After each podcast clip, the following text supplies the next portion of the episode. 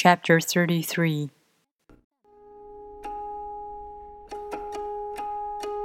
Knowing others is intelligence. Knowing yourself is true wisdom. Mastering others is strength. Mastering yourself is true power.